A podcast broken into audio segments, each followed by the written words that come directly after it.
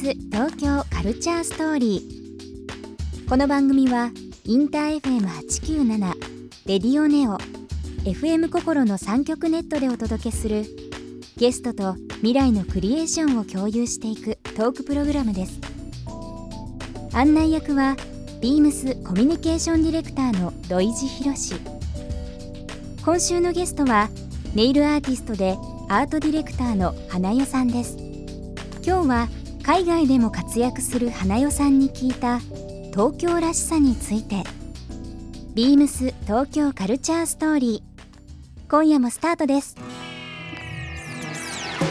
ビームス。ビームス。ビームス。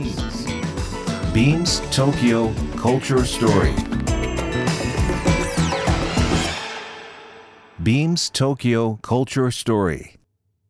This program is brought to you by Beams.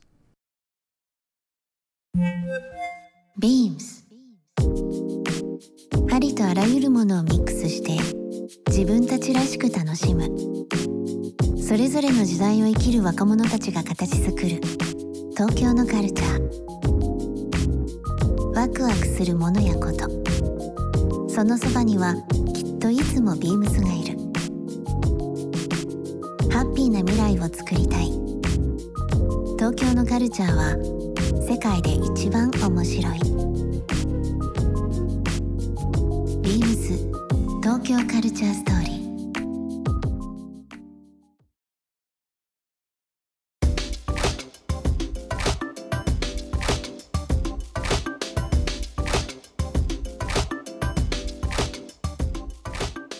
最近はずっと都内東京？いやそのスランプになるとええ。旅にしたくなるっていういう話をしたと思うんですけど結構1年にええ。34回は旅に出てしまうんですよ、結構海外はよく行っちゃうんですけど。直近だとどどっか海外行かれましつい最近ハワイ行きました。滝に打たれてたきました。滝に打たれてきました、まあ、海外で受ける刺激って滝に打たれたこともそうなんですけど最近何かこう受けた自分自身の刺激っていうのは何かありますか？うーん海外で受けた刺激はカンボジアに行ったんですけどどうしても会いたい染色の職人さんがカンボジアで森を作ってて、えでその方に会いに行って、まあ、もちろんカンボジアの言語なんて全くわからないのであの言語がわからなくてもそういうことを教えてもらったりとかシェアすることによってすごい面白いなと思ってお礼でネイルをスタッフの女の子たちにしてあげたんですけど。ーお礼でネイルできるっていうこと？を 言ってみたいな。いいですね。言葉が通じなくてもそう言葉が通じるから。うん。すごいなでもねなんか外国に行くのはきっと東京出身でずっと東京の景色ってある意味変わらないからそういうのを見てるから旅に出たくなるのかなって思うんですけど戻ってくるとああ東京もいいなって思う時すごいありますよね。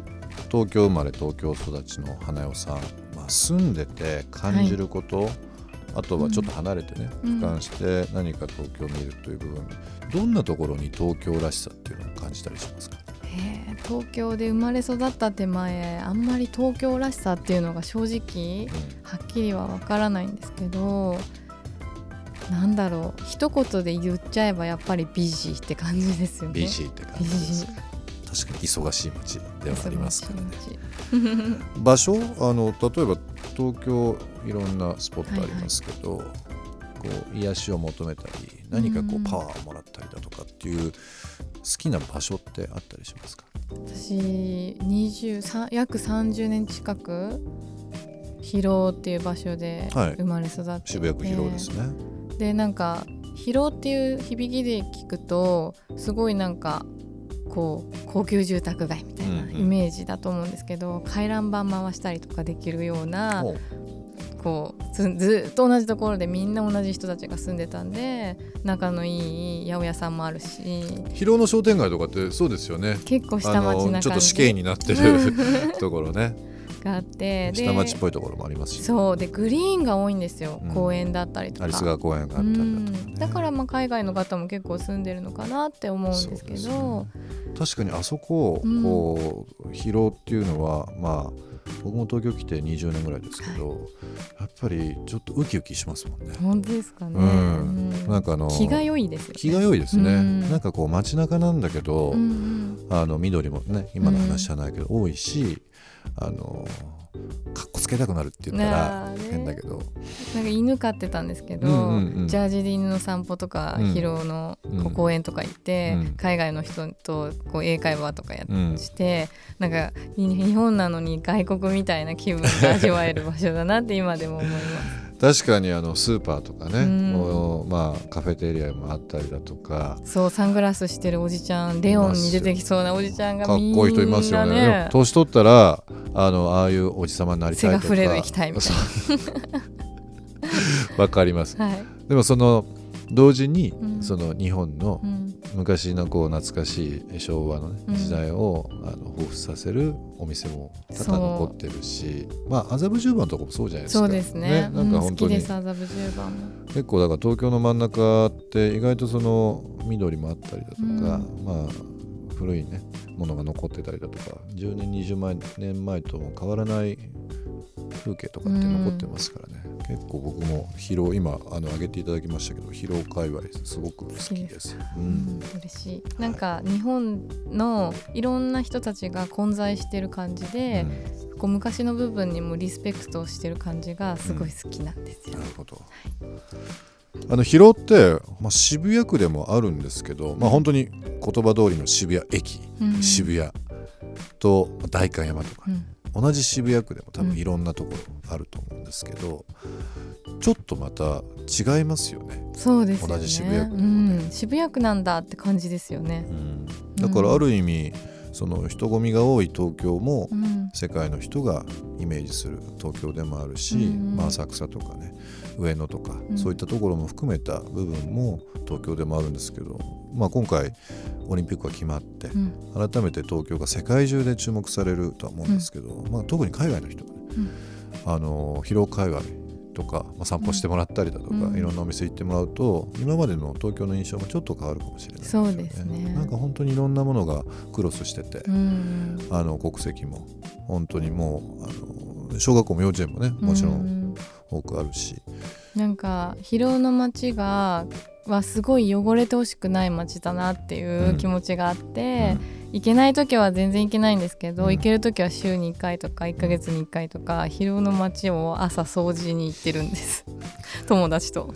昔うん。ホブコープにしか売ってなかったデュラレックスのグラスも 二十何年前かな。懐かしい。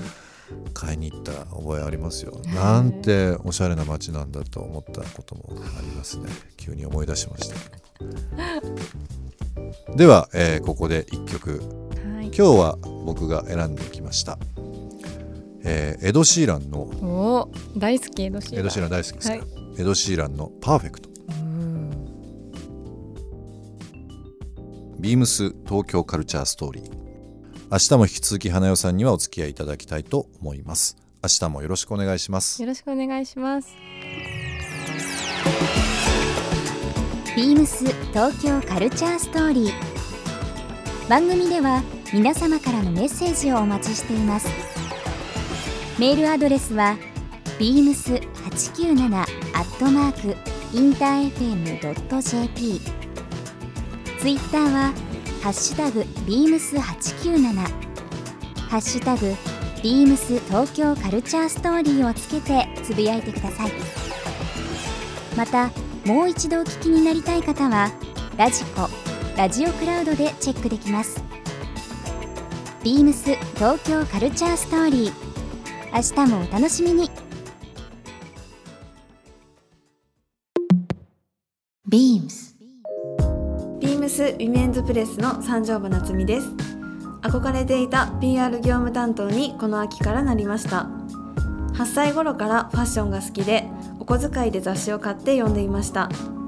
母が服好きだったのでその影響が大きいかもしれません。宣伝や企画が高校生くらいから好きで吹奏楽部の演奏会の企画をしたりしていましたシンプルで女性らしい服装が大好きです大人の女性がもっとおしゃれをしたいと思うような PR をしていきたいですビームス東京カルチャーストーリー Beams Tokyo Culture Story.